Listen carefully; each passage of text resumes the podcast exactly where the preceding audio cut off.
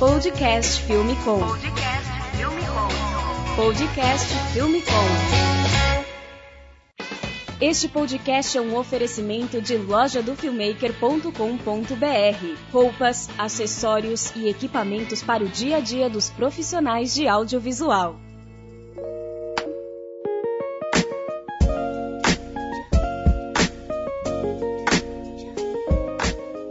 Podcast Filme Com no ar, nosso quarto episódio aqui, mês de agosto, e a gente tem algumas novidades aí no nosso portal da Filmicom também que eu queria compartilhar com vocês. Para quem não conhece, o portal da Filmicom, filmicom.com.br, várias novidades lá. A gente está postando notícias toda semana. É, eu vou dar um resumo aqui de algumas coisas que a gente postou essa semana agora de agosto. É, a Insta 360, aquela marca de câmeras 360, acaba de anunciar sua nova câmera Pro 2 com resolução de 8K, é uma câmera 3D também. Então, se você quiser saber mais, dá um pulo lá no filmicom.com.br que tá tudo lá explicando. Outra grande novidade da semana, que a gente até fez a cobertura aqui em tempo real no site da Filmicom, foi os lançamentos da DJI. A empresa gigante dos drones lançou duas versões do Mavic, o Mavic 2 Pro e o Mavic Zoom, ambos com uma câmera Hasselblad muito potente. Então, dá uma olhada lá que tá bem interessante. Outra novidade é o Esquenta Filmicom, que a gente vai fazer dia 13 de setembro aqui em São Paulo. Vai ser a primeira edição do nosso evento gratuito. A gente vai receber lá o diretor Mess Santos e o Phil Mendonça, que eles vão falar sobre videoclipes. E a gente vai transmitir isso numa live no nosso canal do YouTube e no Facebook. Então fique de olho que vai ser muito legal, dia 13 de setembro. E nesse quarto episódio aqui do podcast Filme Com, a gente convidou aqui o Bruno Baltarejo, que tem 29 anos e provavelmente você já deve ter visto ele aí pelo YouTube, ele já deve ter te ajudado com alguma dica de software ou em algum curso do Treina Web. Baltarejo é editor, colorista e coordenador audiovisual do portal Treina Web. Fala aí, Balta, beleza? E aí, Ivo? E aí, pessoal? Hoje a gente vai falar um pouquinho aqui é, de como o Baltarejo foi de, de editor para professor, agora ele é coordenador do Treina Web, ele também é colorista, faz uns freelas ali de edição. E eu quero saber, Balta, como você começou no audiovisual? Cara, faz, faz muito tempo. Comecei bem por acaso, na verdade. Não era a área que eu que eu imaginava trabalhar. Eu ainda estava no colégio, tinha 16 anos, meu padrinho tinha algumas ilhas de edição na época, que era bem ilha mesmo, que tinha uma placa de captura específica da Avid, tinha que ter as mesas de edição, tinha Betacam, Mini DV. Daí eu entrei como assistente de edição, fazia a digitalização dessas fitas e recatalogação. Trabalho bem, bem divertido de organização de arquivo. Eu lembro que um dos primeiros projetos que eu peguei lá era uma cobertura de uma feira dessas de carro, com uns quatro dias gravando, várias câmeras, uma caixa assim cheia, tipo caixa de sapato cheia de fita mini DV. Aí o trabalho era passar o mês digitalizando tudo, cuidando para não dar drop, separando por takezinho, bem divertido. Um catalogador de, de arquivos. É, era o trabalho de converter, tipo passar da fita para digitalizar ele, para poder acessar dentro do software e organizar. É bom, né? Para quem não sabe, na época, até um pouco tempo atrás, não faz muito tempo, cerca de 10 anos, para passar essas fitas, hoje em dia é só você copiar o cartão, né? Ele vai lá 15 uhum. minutos, 20 minutos, você passa tudo um cartão SD, né, micro SD, USD, mas antigamente era o tempo que você gravou, né? Então você tinha que ficar esperando todo esse tempo. Você gravou uma hora, esperar uma hora para capturar. Né? É, pois é, e não ficava, não, não separava, né? Agora com o cartão, você joga lá o cartão, você cortou o take, você tem separadinho. Na fita vai estar tá tudo junto.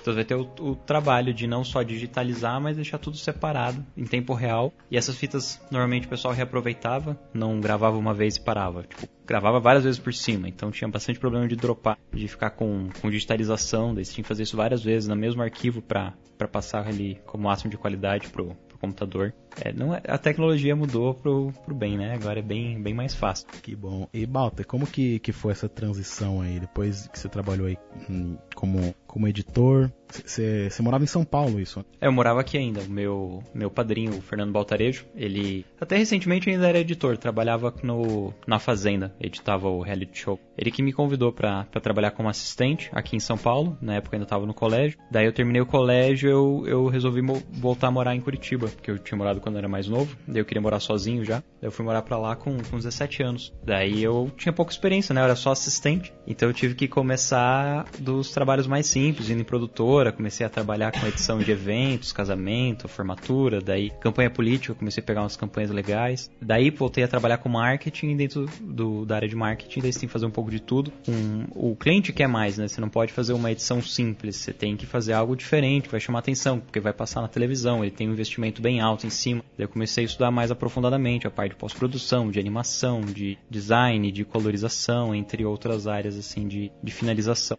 Então aí você começou a desvendar o software lá em Curitiba e, e ver como que funcionava tudo. E como que surgiu esse, esse lance aí de você começar a dar aula? É, a aula foi, foi por acaso. Na verdade, até o fato de estudar foi, foi, foi algo gradual, né? No começo, quando eu fui morar lá, eu tinha 17 anos, era molecão. Até, acho que, sei lá, uns 22, 23, eu, eu mais trabalhava aí para pagar as contas porque realmente, do que realmente queria estudar e, e aprofundar. Era mais a, entrei numa, numa época num EAD, trabalhava com edição de vídeo meio período, saía duas da tarde, então curti o resto da tarde, ganhava um salário que pra época eu tava super feliz, era um e-mail para trabalhar até as duas da tarde, o resto eu gastava com, com cachaça.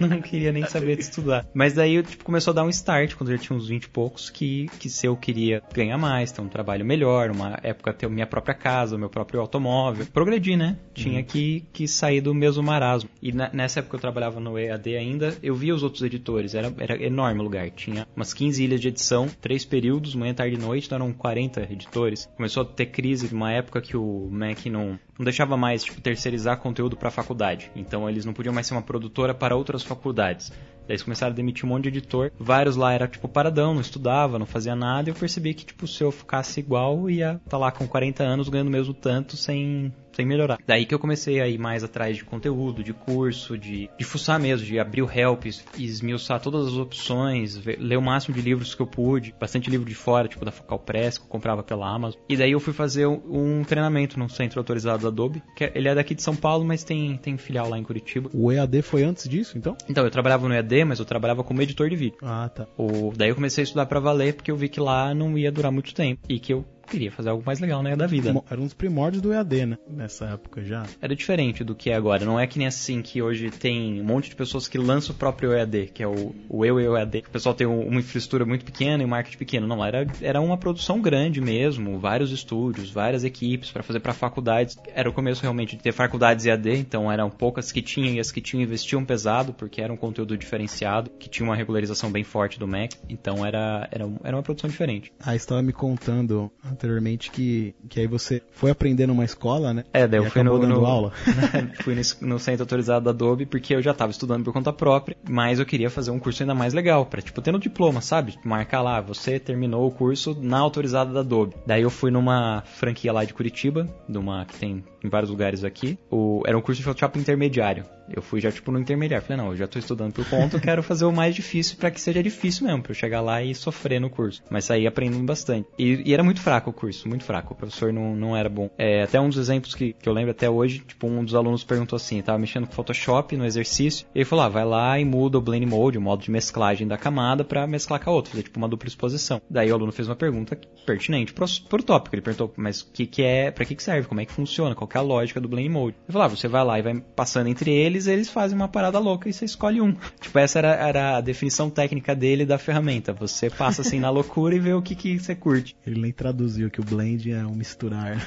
é, não, não explicou isso, que era tipo o mínimo, e nem a lógica entre eles, porque tem uma lógica matemática que não é difícil de entender. No mínimo, separar as categorizações. Um deixa mais escuro, outro deixa mais claro, esse é para trabalhar com cor, não foi nada. E o foto, que o aluno tava pagando um valor caro no curso, uhum. que na época não tinha cursos online, que nem a gente tem lá no Treina Web. Tinha era... poucas opções físicas mesmo, né? É, mesmo física eram poucas. E, e era uma facada. Era, foi, foi um salário para pagar o curso. Que é uma escola autorizada pela Adobe. Na verdade, a escola não é a Adobe, é uma escola, uma franquia, e essa franquia tinha autorização da Adobe para dar treinamento. E um dos pontos fortes do marketing deles era que os professores eram professores certificados e com estudo aprofundado. Eu pensei, pô, se nesse nível que o cara tá ensinando, ele é um professor certificado, e eu já estava estudando bastante, tudo que ele passou eu já dominava, e até eu que expliquei pro, pro rapaz que tava lá na, na sala o que, que significava o Blame Mode. Daí eu pensei, ah, vou fazer a prova, que se o cara passou, eu, eu, eu tenho uma chance de passar, né? Vai que, que passa. E, e era difícil pra cacete a prova, não era tão fácil quanto eu imaginava.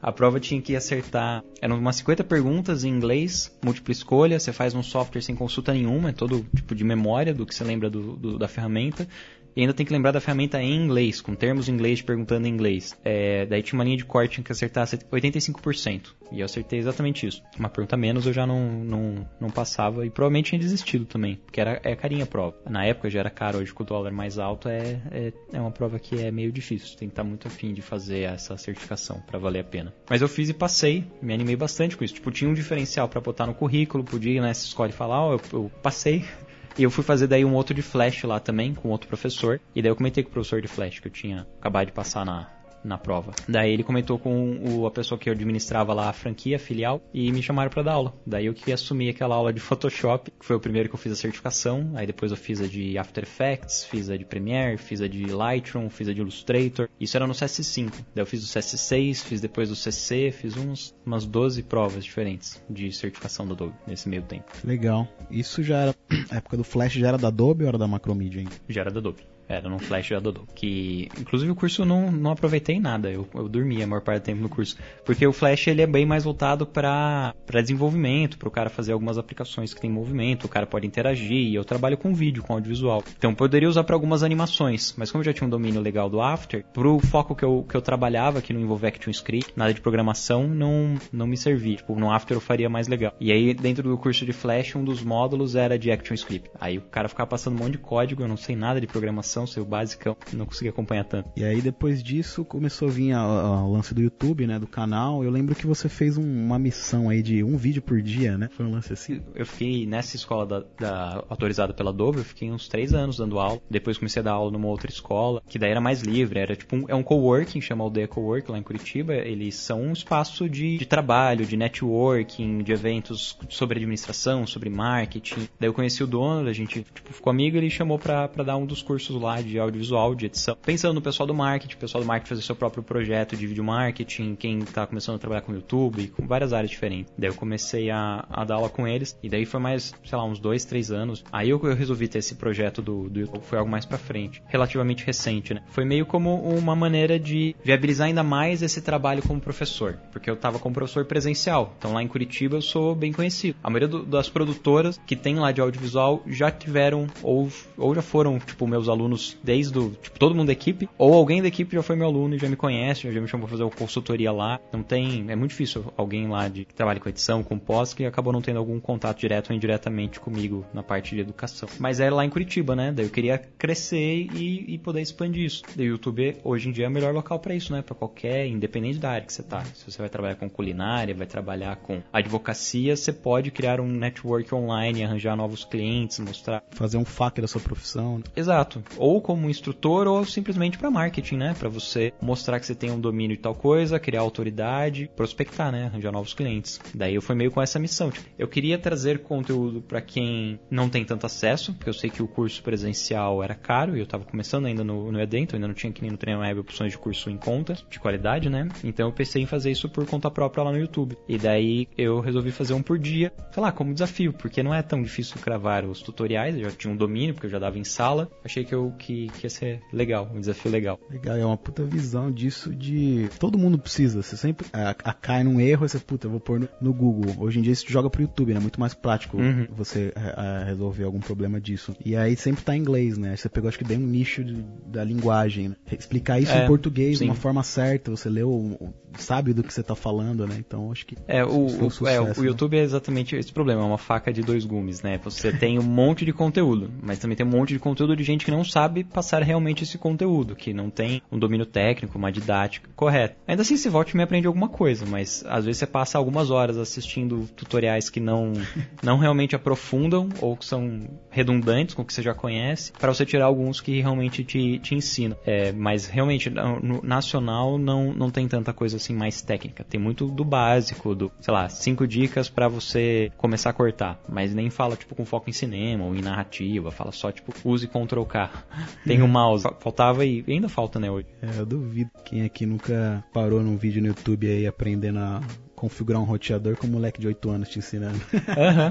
Eu tava num job uma vez, eu queria fazer uma- um negócio no- de um vídeo de marketing, eu não lembro agora que comercial que era. Mas eu precisava fazer tipo um morph de duas cenas. Era a pessoa virava a outra, tipo o rosto. E eu não queria usar um plugin pago pra fazer isso. Porque ia sair uma grana e também não tava a fim de piratear. Tem vários plugins bons no After que você consegue, tipo, criar coisas novas a partir daqueles plugins. E daí o tutorial que eu achei mais interessante era um moleque gringo, mas que tinha uma voz bem de criancinha, aquela voz bem aguda, que é chata até de ouvir. Devia ter, sei lá, uns 6, 7 anos. Não, 7 é, é demais, né? Mas era muito novinho pela voz, ele parecia muito molequinho. 12. E ele tava explicando um truque, tipo, óbvio. Era óbvio, mas eu não tinha pensado naquilo. Eu achei muito massa. Ele pegou o Liquify, sabe o Liquify do Photoshop? Que você distorce os pixels. Tem um After Effects. Então ele pegou uma imagem de uma pessoa, distorceu pra parecer com a outra. E fez o contrário também. Então você tinha quatro keyframes. Um de início e um de fim, da pessoa A virando a B e da B virando a A. E esses se cruzam. No momento do, do que se cruza, ele colocou um, fade. Super simples. Então ele tem uma, meio que um morph e um fade pra revelar um ao outro. Deu super certo. Foi o que eu usei no comercial. E ficou bacana, que, a gente aprovou.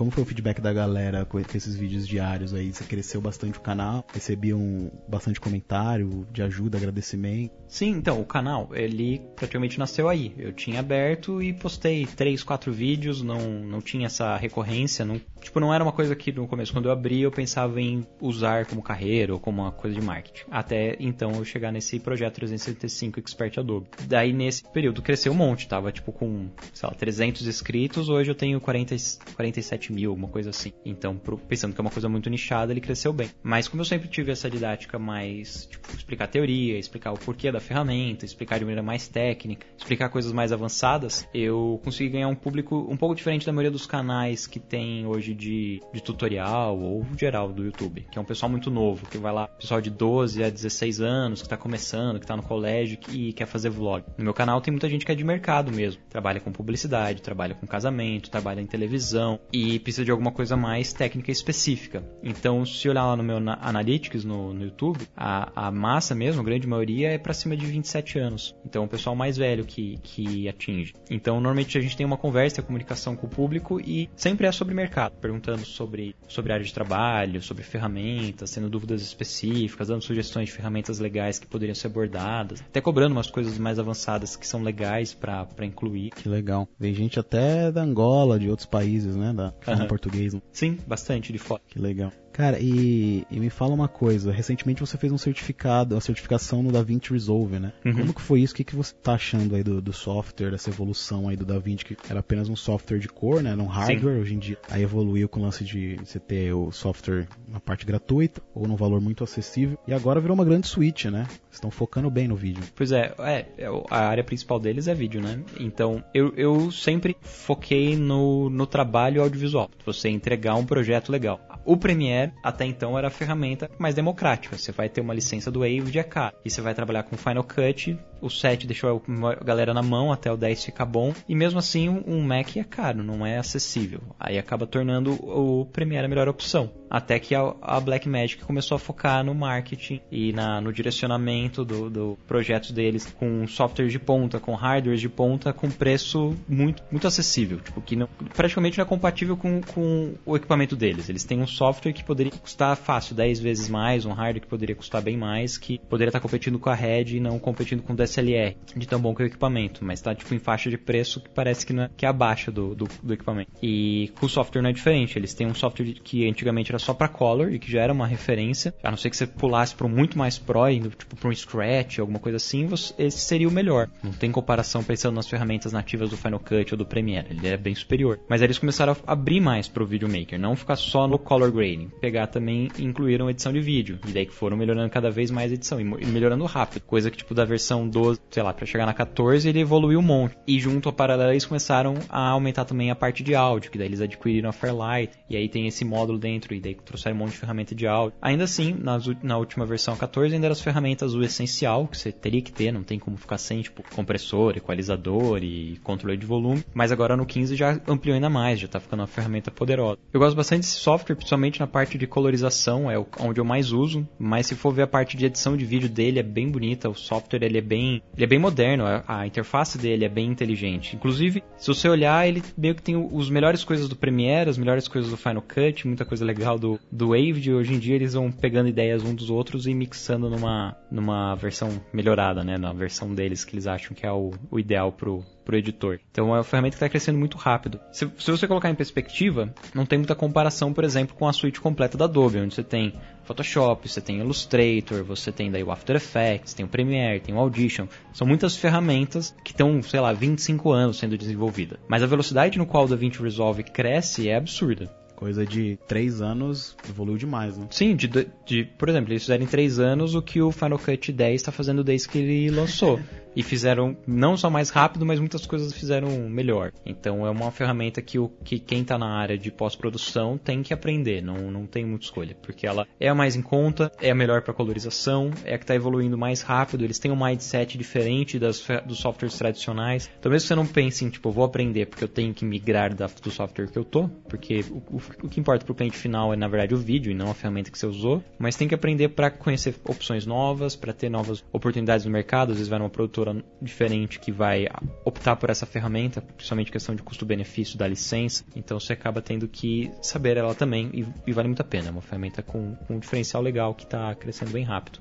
É um negócio bem legal que eu achei que tá. Na Adobe eles estão implementando ainda, é o lance de edição colaborativa, né? Uhum. Tem até um vídeo que a gente gravou da versão 15, a beta que lançou na, na NAB lá de Las Vegas, tá até no canal do YouTube da Filmicom, que a gente mostra alguns highlights aí do, do DaVinci 15. E aí tem uma demonstração lá que o cara fez, mostrando como que ele abria multiprojetos, né? Trabalhava entre um e outro. Achei isso bem legal. O que, que você acha desse lance da edição colaborativa em equipe? Porque cada vez mais os projetos ficam maiores, né? Uhum. Mais pessoas precisam trabalhar no mesmo projeto e é bem complicado fazer isso hoje em dia, né? É, depende do, do, do workflow da, do projeto que você tá ou da produtora que você tá. Tem algumas produtoras legais que já fazem um, um, um trabalho tipo de, de link de rede entre os computadores, entre os seus funcionários, que conseguem, tipo, um assumir o trabalho de onde o outro parou e, fazer uma conexão boa. E eles estão melhorando cada vez mais. O Premiere agora está com opções assim, tanto para rede interna quanto online, dependendo da licença que você adquire. E o DaVinci Resolve também está com uma opção bem, bem prática de, de fazer isso também. Eu acho bem massa, mas não é a realidade para todas as produtoras. Por exemplo, do, do, uma das licenças, uma das opções que a Adobe tem é para o online. Então você vai contratar um, uma rede online nuvem, você vai jogar os arquivos lá e todo mundo tem acesso online. Daí você precisa ter uma rede muito boa. Então você vai ter que ter em todos os pontos, para todos os funcionários, todas as pessoas vão participar, tem que ter uma conexão muito boa. E não é algo que é a realidade para a maioria das pessoas aqui no Brasil, né?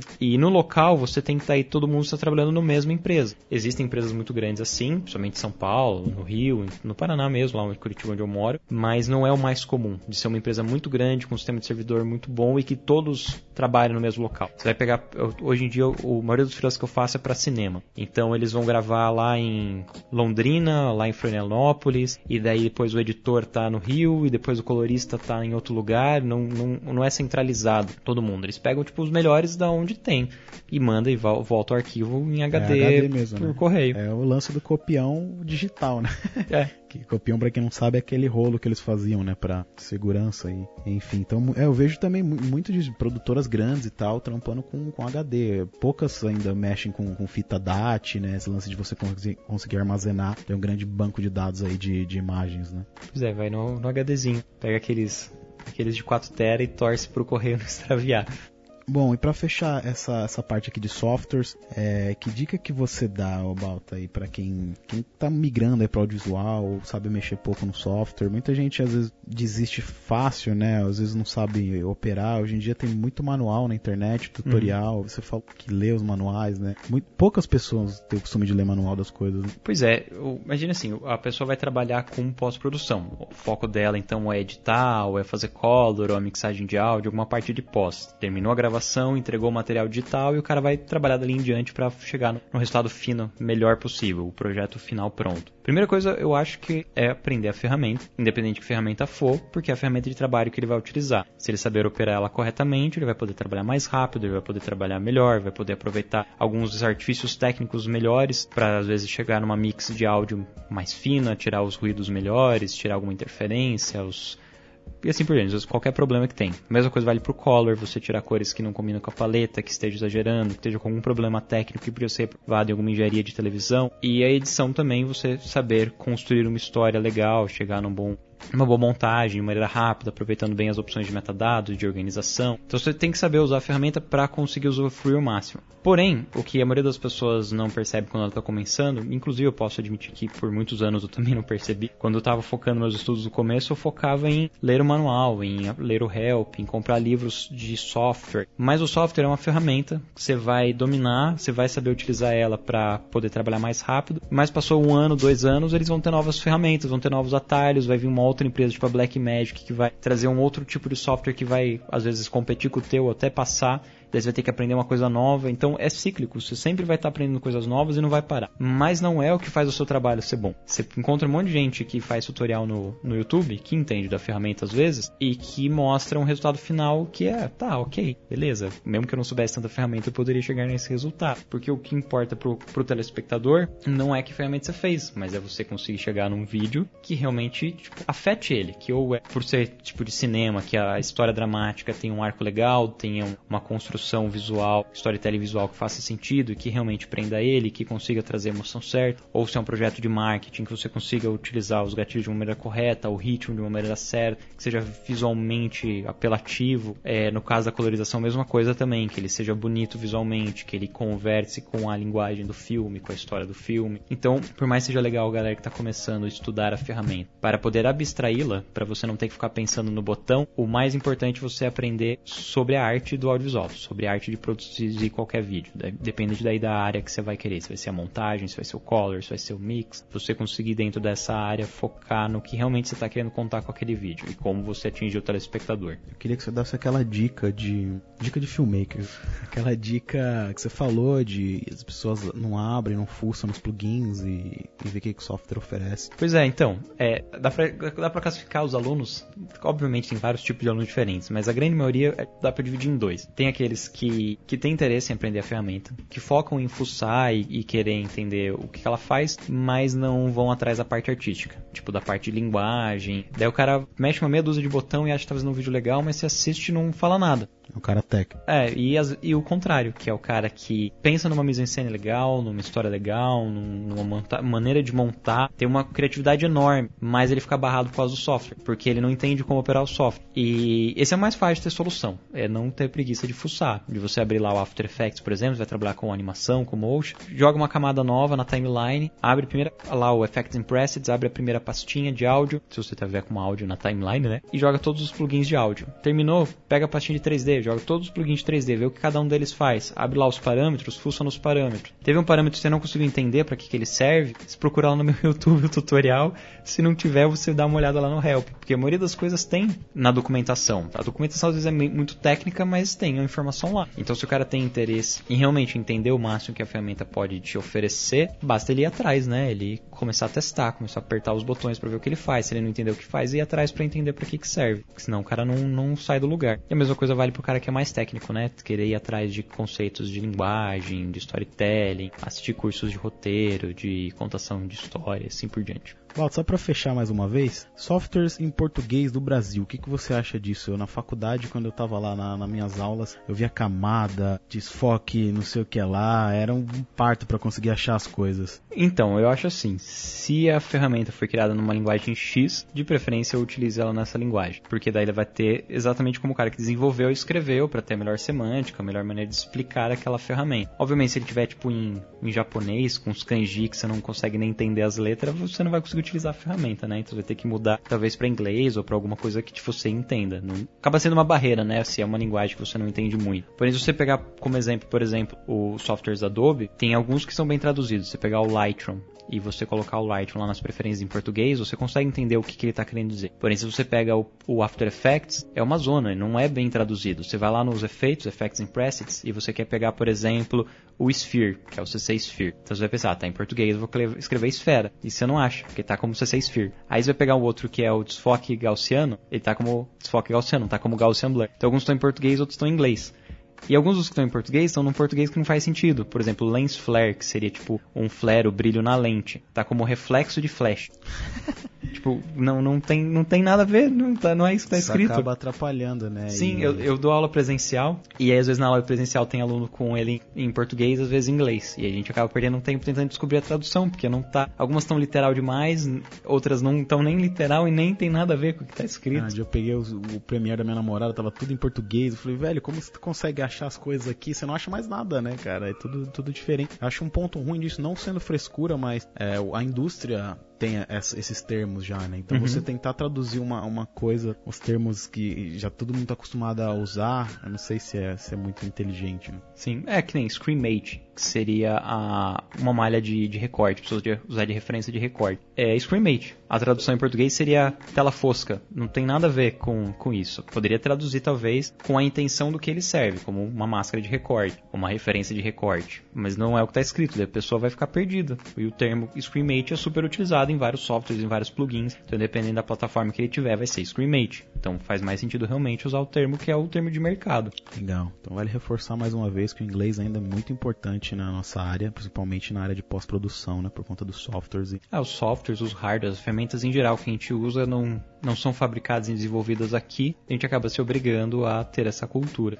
Saber utilizar eles em inglês, na sua língua nativa, o que está querendo dizer. É algo que, que não tem como fugir, né? E atualmente, Balta, como que tá? Editando, corrigindo cor? Conta pra gente. É, eu, eu trabalho principalmente lá na, na Treina Web, com os projetos que a gente tem. A gente tá até com uns projetos novos legais, depois a gente pode talvez falar um pouquinho, contar uma, algumas, alguns segredos, umas novidades. Mas o meu trabalho principal hoje é lá como coordenador de audiovisual, fazendo de tudo, coordenando professor, gravando curso como professor ou orientando outros professores, é, fazendo os vídeos de marketing, eu que dirijo, produzo eles e gravo, é, obviamente com com o auxílio do pessoal do marketing, né, eles direcionando, mas eu fazendo a parte de produção audiovisual. Faço também ah, alguns freelas. Normalmente os freelas que eu faço é mais focado em cinema. Há um tempo atrás a gente finalizou uma série para televisão, por um projeto para TVs públicas através de digital, que é uma série de 27 episódios, voltado para o público infantil e juvenil. Bem bonita, a gente fez toda, eu fiz toda a parte de colorização, algumas coisas de efeitos visuais também na finalização. Curta-metragem bastante, agora a gente está rodando um longo, inclusive é um dos professores lá no Treina Web, tá no projeto ainda de planejamento daí logo vai já entrar em gravação. Daí eu faço tanto color como às vezes eu também faço esse- alguns projetos da Imagística Filmes, que é o cara que também é professor lá na Treina Web. Faço também direção de fotografia, operação de câmera, ajudo nele na parte visual, seja na captação ou na pós. Mas a maioria dos filhos que eu pego hoje, como minha carreira principal, meu trabalho principal é focado na parte de coordenação no Treina Web, quando eu pego freelas é pra fazer coisa que eu gosto. São trabalhos que eu realmente tô afim, que eu tô engajado, que eu leio o roteiro antes, qualquer job que eu vou pegar, em vez de perguntar pro cara qual é a verba, a primeira coisa que eu pergunta manda o roteiro. Eu leio o roteiro inteiro, vejo se eu curto ou não, mesmo que o roteiro seja longo. Que nem no caso do longo é um roteiro mais denso. Mas eu leio primeiro pra ver se me interessa, se eu acredito no projeto, eu acredito no argumento, acho que tem potencial. Gosto de ver o briefing, mesmo que eu vou usar o briefing na parte de colorização ou de edição, no, no que eu for fazer de pós. E se a empresa, o projeto tem um briefing que faz sentido, que tá bem desenvolvido, que tem uma referência legal, que tem um trabalho legal de direção de arte, de fotografia, você sabe que vai ter um diferencial, que vai ser alguma coisa bonita, que vai ser legal de trabalhar. Então eu tento pegar jobs assim nesse sentido. Como que você vê a evolução do color grade no Brasil? É um negócio ainda que as pessoas não têm muito um, costume de investir, né? Às vezes passa despercebido, mas as câmeras hoje em dia estão cada vez mais precisando disso e Sim. necessitando né, do, do color grade, um tratamento nas cores. Né? As pessoas estão criando a cultura de fazer o trabalho de colorização. Não necessariamente porque elas acreditam que vai ser um diferencial pro filme, depende da pessoa, né? Mas muitas pessoas começaram a fazer não porque acreditam que é o diferencial do filme ou que vai dar uma cara nova, mas porque tem essa cobrança agora. Você tem, por exemplo, uma Sony, está gravando esse log, você não tem escolha, você vai ter que colorir. Você quer aproveitar o máximo da câmera, você está tentando tirar mais de latitude, você vai ter aquela imagem bem cinza, bem flat, você vai ter que corrigir isso. E também as ferramentas agora tem, é o principal marketing das últimas tipo, atualizações do Final Cut, por exemplo. O último Final Cut, o X.4, o diferencial dessa atualização é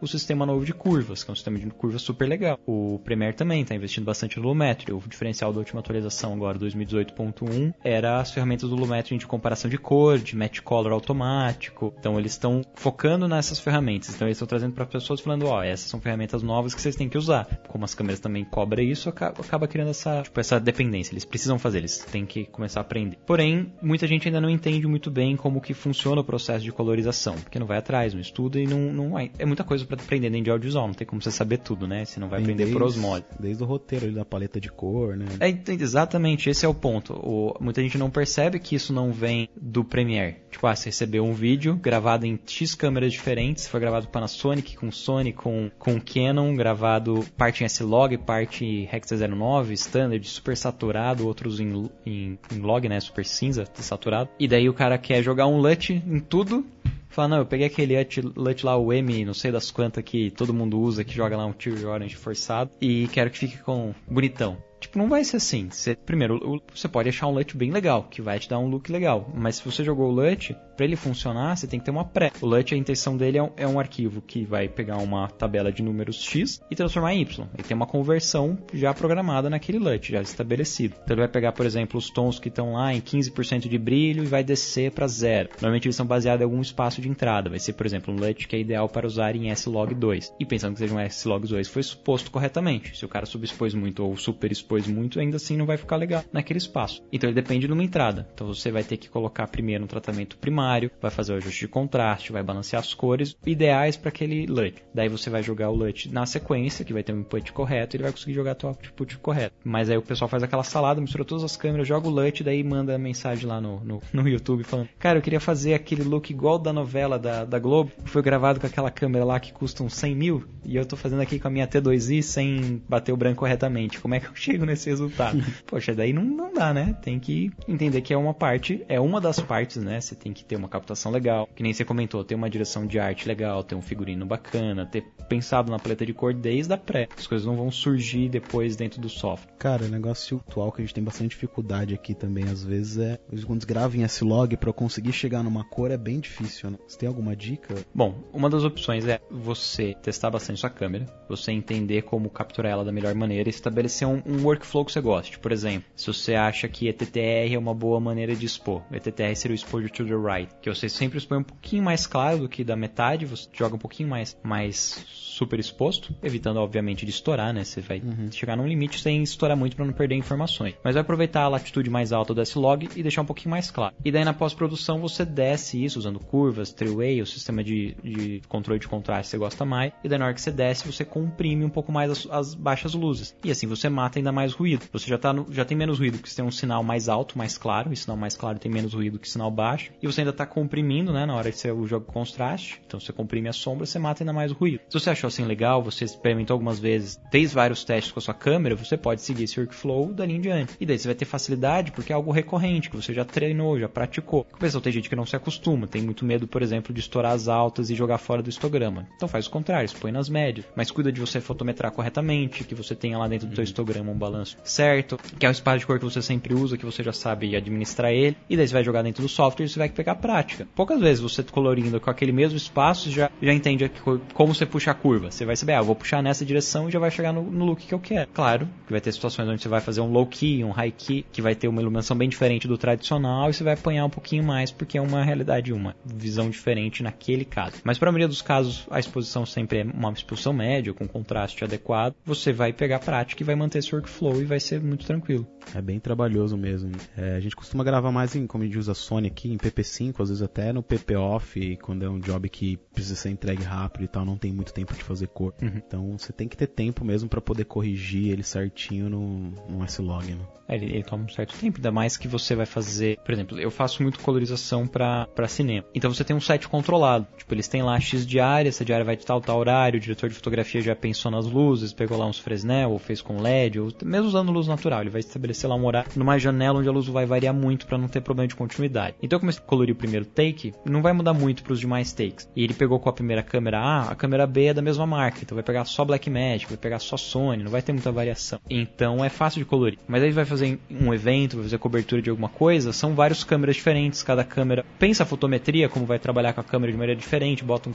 um espaço de cor um pouco diferente, daí vai estar um trabalho realmente para colorir, porque não é algo que é que é igual. que é tipo padronizado, que foi não só planejado, mas estava é, sob controle, como é no caso um set de cinema, que você controla a luz, é uma luz que você criou. Você vai fazer um, vai no evento e as luzes que estão lá, né? Você às vezes tem uns LEDs nas paredes super colorido, que estoura, passa da saturação que cabe na, no sinal da câmera, ou que traz aquele verde feio, porque é um LED de baixa qualidade. E você não tem como chegar lá um dia antes no local que você vai filmar e falar, não, troca todas essas lâmpadas aqui do, do shopping, Verdade. porque ela tá ficando feia na câmera. Dá batimento, né? Uhum. Esses LEDs, os LEDs de qualidade inferior, né? É, é uma um realidade problema. diferente mesmo. Esse tipo de, de captação de vídeo não. Você fica mais à mercê, né? Da, da situação, do que tá rolando lá. E realmente na colorização vai sofrer um pouco mais, vai dar um pouco mais de trabalho che- chegar no look que você realmente quer. Mas aí você tem que dominar bem a sua câmera exatamente pra isso, pra você pelo menos tentar chegar num espaço de cor e num contraste onde você preserve as informações pra ter o mínimo de perda. Legal. Gravando também hoje com DSLR, você também fica meio limitado, né? Você tem um arquivo H264 com bastante compressão, que tá lá em 420, que você não tem tanta latitude, tanto de contraste quanto de cores. Às vezes também não dá pra tirar leite de pedra, você tem uma certa limitação do próprio material digital, né? Legal. Balta, e o lance da cor, é, como a gente falou que vem bem antes, vem desde o roteiro, ele tem uma ligação direta aí com o diretor, diretor de fotografia. Muitas vezes eu já vi também alguns orçamentos que o diretor de fotografia tem que estar presente às vezes na, na ilha de, de color, né, pra acompanhar isso daí. Como que funciona isso daí? É muito mais além do que mexer nas cores ali, né? É, é, então, obviamente cada diretor de fotografia, cada direção de arte vai ser um pouco diferente, tem a sua própria maneira de trabalhar, né? Mas em geral, o trabalho do colorista ele vai complementar, ele vai ser parte da área de arte, em geral, direção de fotografia e direção de arte.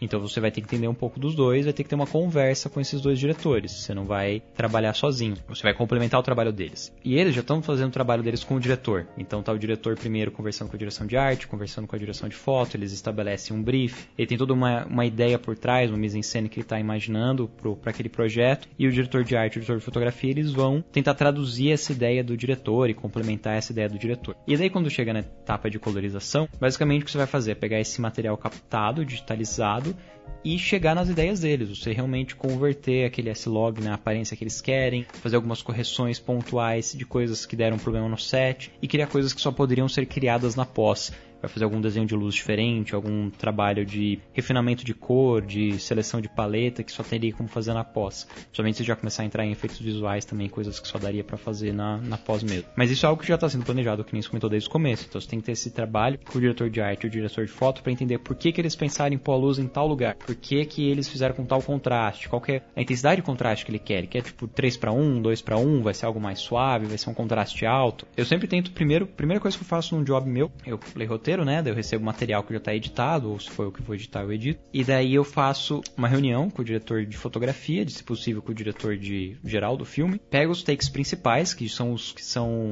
os pontos chaves da narrativa, que são aqueles que realmente contam a história, que são os takes que tem que estar mais bonitos e, e corretos com a narrativa, maior impacto visual, e a gente faz uma colorização juntos. Então eles sentam lá do lado da ilha, olham no monitor de referência, eu boto o monitor virado para mim ou para eles, tô lá com a minha mesinha de cor e eu vou colorindo, meio que seguindo o, a ideia do brief, com eles lá do lado, e daí já vão pontuando, ah, acho que o contraste tem que ser mais intenso, essas sombras aparecerem menos, a pele podia estar mais quente, mais fria, tá destacando mais ou menos, é, e a gente já faz isso juntos. Mas a gente pega os takes principais, tipo, os melhores momentos do filme, os que contam a história, porque daí eles vão ficar horas lá na, na ilha, podem, tipo, às vezes em uma hora, duas, a gente já mata essa reunião, mas eles já saem de lá com essas, esses takes chaves feitos. Então, se eu tenho um filme de uma hora, a gente pelo menos fez os 10 minutos mais importantes. E daí os outros 50 minutos é basicamente replicar a ideia, o que foi decidido na reunião. Então, a gente vai só, daí fazer o trabalho mais braçal, mais mecânico, digital, de você ir propagando isso dali em diante mas a direção de arte, a direção de foto, já, a direção geral principalmente, já estava lá junto. Mas nem sempre dá para fazer assim, que nem o, alguns dos últimos trabalhos que eu fiz foi com o diretor de fotografia aqui de São Paulo, Carlos Eber, através da Quinopus Filmes lá de Londrina. E daí o diretor da Quinopus é o Grota, que mora em Londrina,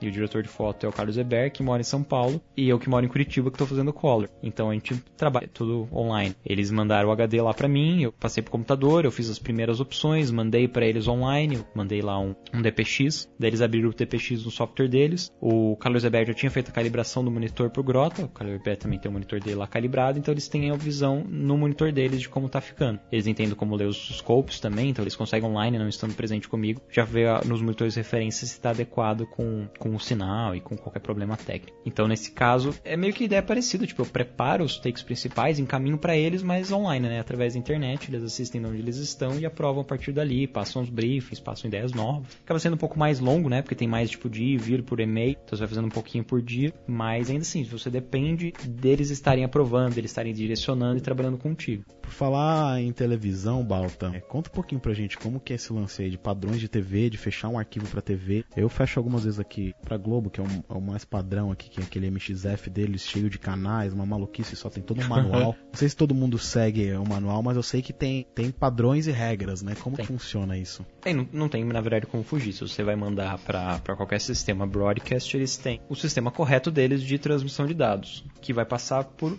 Tipo, você vai ter que passar por essa regra. Todas as produtoras vão mandar, eles têm o sistema deles que é feito para ser daquela maneira. Se você mandar alguma coisa errada, já pode ir para iria, né, para televisão errada, eles não deixam nem passar algo assim. E então não, não tem como eles aceitarem algo fora do padrão, porque ia dar um problema depois mais para frente. Então todo produtor acaba tendo que respeitar o manual deles, a regra deles, porque eles que estão veiculando, né? Está comprando espaço lá, vai acabar tendo que dançar conforme a música. Tem o lance do waveform de preto, do highlight, né?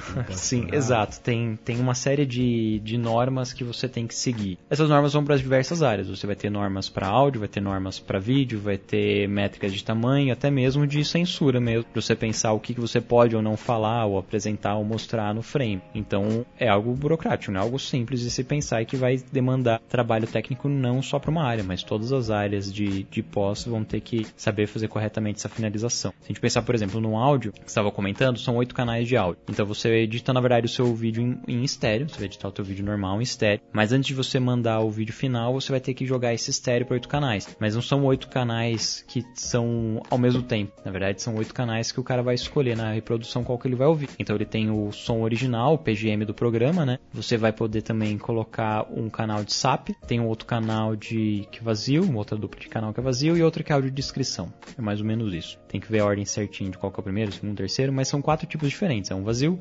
audiodescrição, SAP e o programa. Quando você não tem SAP e não tem audiodescrição, basicamente você repete o do programa. Aí tem que ver que tipo de programa que você está mandando ao ar, se ele pode ou não ter ou não SAP ou audiodescrição. Hoje em dia é quase obrigatório que vai ter uma audiodescrição. Para maioria dos projetos vai fazer principalmente ficção. Então você vai jogar esses canais dessa maneira. Mas não vai só distribuir os canais dessa maneira. Eles têm um limite de decibéis de pico máximo, ele tem uma média de loudness, então seria tipo a sensação sonora que o pico máximo é tipo aonde o sinal chega. Então quando você tem uma batida é onde o seu sinal, sinal chegou. Mas me chega que tem uma pessoa que fala e ela tem uma dinâmica grande. Tem hora que ela faz uns P, uns B que são mais fortes, mas no geral a voz desce, a voz sobe, ela tem essa dinâmica. Então embora você tenha picos máximos em alguns fonemas, essa não é a sua medida de volume, essa é o volume do pico. Então você tem que ter um loudness que é a sua média sonora, é a sensação do volume geral. Então vai ver, vai depender de como a pessoa coloca essa voz. Você pode, por exemplo, usar um compressor, um plugin de compressor para diminuir os picos mais altos e os que estão muito lá embaixo você levantar. E daí você chega numa média dessa dinâmica dentro do loudness que eles pedem. Então essa é uma outra, outra coisa que você tem que cuidar. Então tem o pico, tem o loudness, ou toda a gama de hertz, né, de frequências que se estão dentro do sinal correto. E na colorização, no par de color não muda, você também você tem um limite de frequência. Você vai ter um mínimo e um máximo de sinal que você pode trabalhar. Então pensando na luminância, você vai lá de 0 a 100, 100 e pouquinhos RE, você tem lá uma margem de segurança. Então 0 seria no preto e 100 e poucos RE seria indo já para os altos, né, para os brancos. Você também tem um limite de saturação, você vai poder estourar a saturação também passando muito desse sinal IRE. Você vai ter que cuidar com os valores de, de saturação. Você pode jogar, por exemplo, no Vector Scope e só cuidar se você não está indo para fora daquela área onde você vai,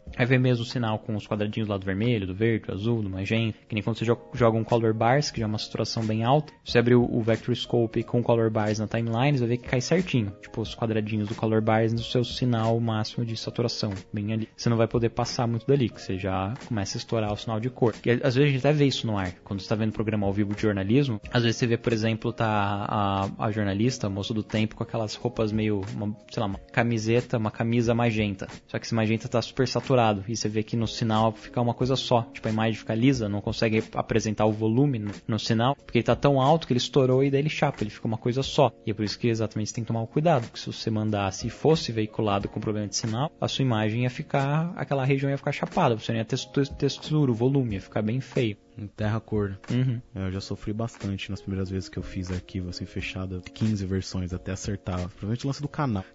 Cara, é, é difícil mesmo mandar pra, pra televisão. Eu já também passei por uns pepinos. E, e volte meio alguma coisa diferente. Eu, eu lembro de mandar. Eu, é uma época que eu trabalhei numa produtora, o nosso foco era marketing mesmo, era vídeo publicitário pra televisão. E eu atendia duas contas de mercado grande. Eu fazia os comerciais do Condor e do Pão de Açúcar. Então eu fazia todo dia, era tipo uns três VTs pra, pra cada um deles. Então era tipo de 15, de 30, daí tinha uma segunda oferta. Então fazia. Era tipo linha de produção mesmo, eram vários. Pior é quando chegava feriado, que daí você tinha que fazer um monte, daí tinha que fazer pros dias do feriado também, antecipado, sábado, domingo. Você não ia pra produtora, mas o material ia pro ar. E daí tem problema, tipo, a claquete tinha uma letra errada claquete. Daí eles têm lá o planejamento de mídia e se não tá igual no planejamento de mídia, eles não passam. Tipo, o seu vídeo pode estar tá lindo, mas a claquete tava com uma letra errada. Outro, tipo, de fazer a animação no after. Às vezes você não, pre não, não presta atenção, mas embora você não vá fazer o color grading, que nem se faria de uma cena, você tem uma paleta de cor. E ela costuma vir do, do, diretor de arte, do designer, que vai mandar a arte para você e você vai animar. Mas se essa arte tiver com uma cor fora do sinal RGB lá para televisão, do REC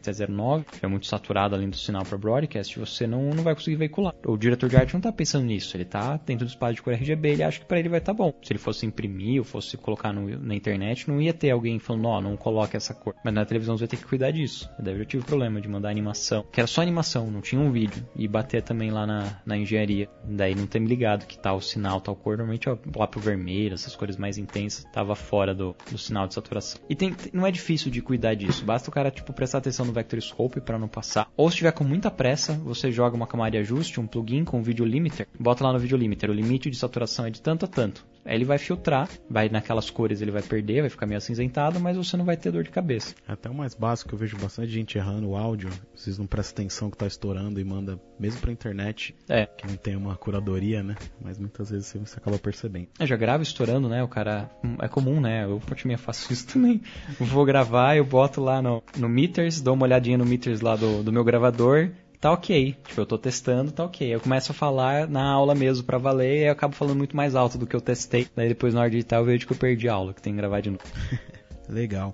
E, e, como que é a área de atuação é para colorista, o, o Balta? É, eu acho que tem bastante, é, é, pouco explorado ainda, né?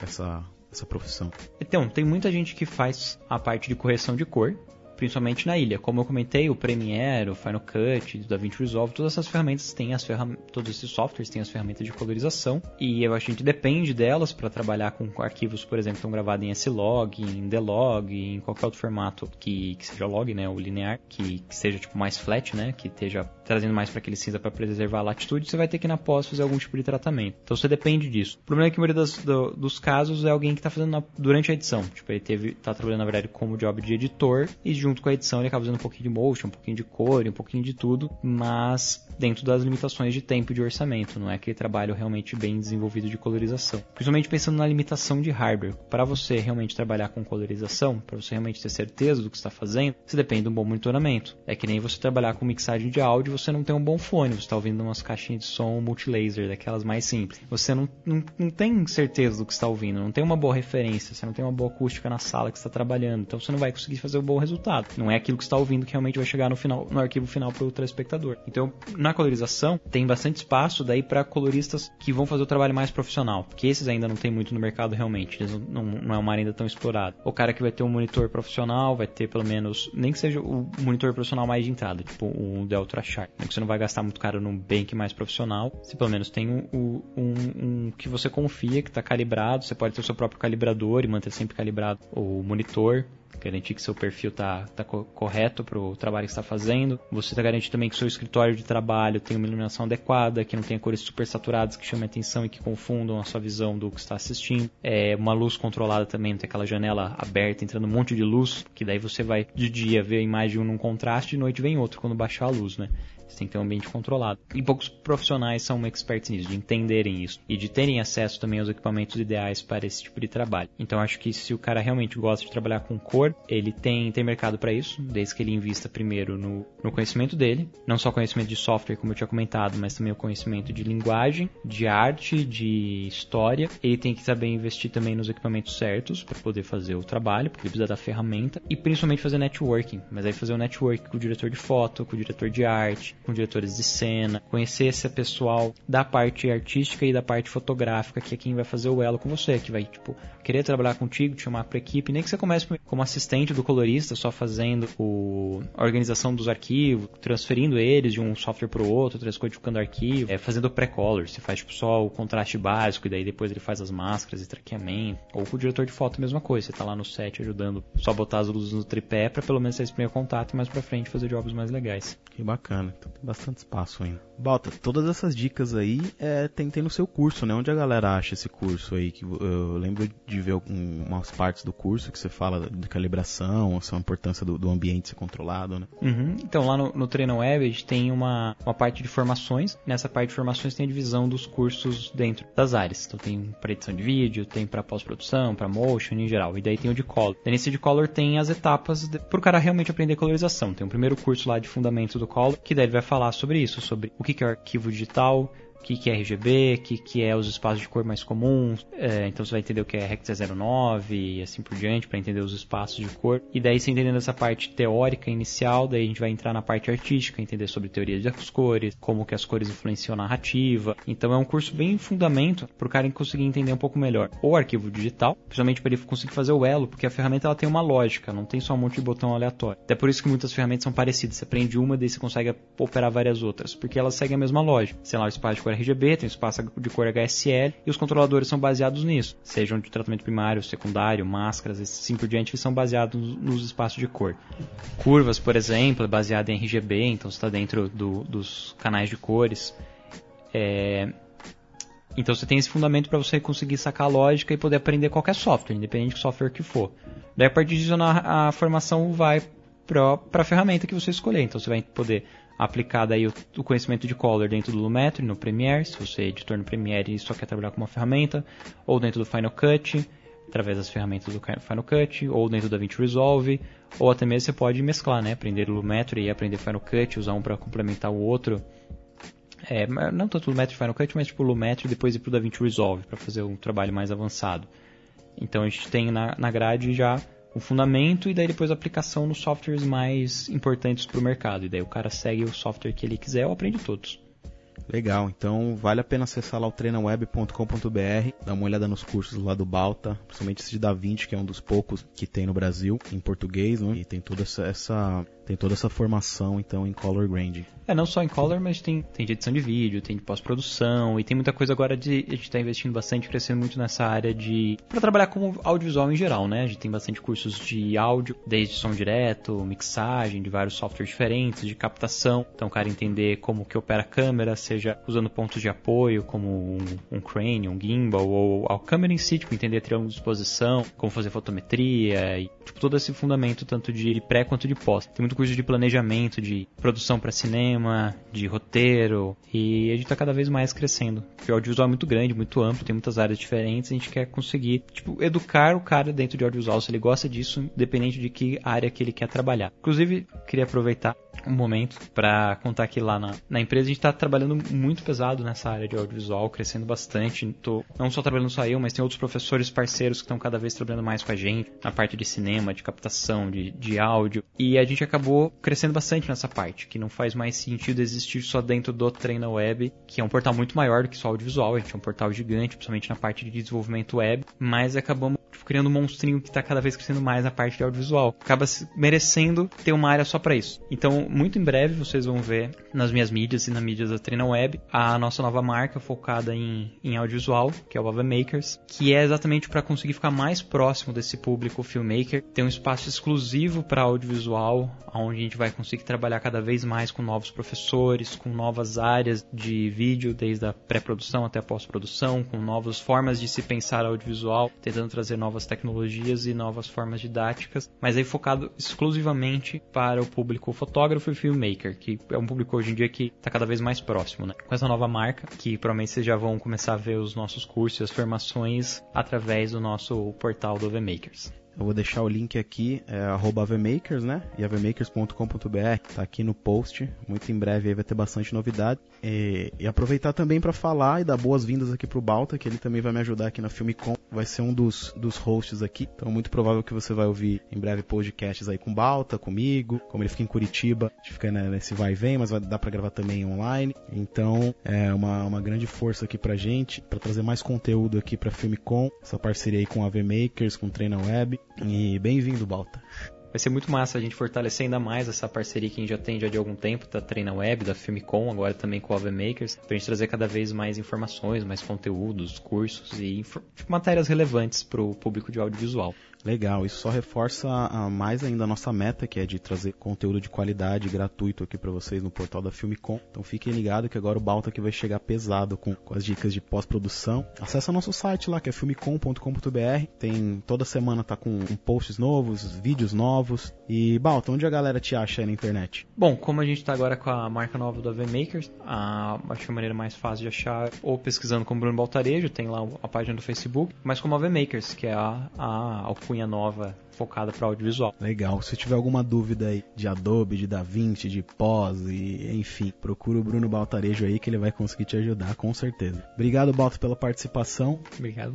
A gente se encontra no próximo podcast. Divulga esse podcast para seus amigos. É, assina a gente aí no iTunes ou no SoundCloud ou no seu aplicativo favorito de podcast. Todo mês, toda última sexta-feira do mês, tem podcast novo aqui na Filmicom. Esse é o quarto episódio e eu te vejo no quinto. Valeu! Podcast Filme Com. Podcast Filme Com. Podcast Filme Com.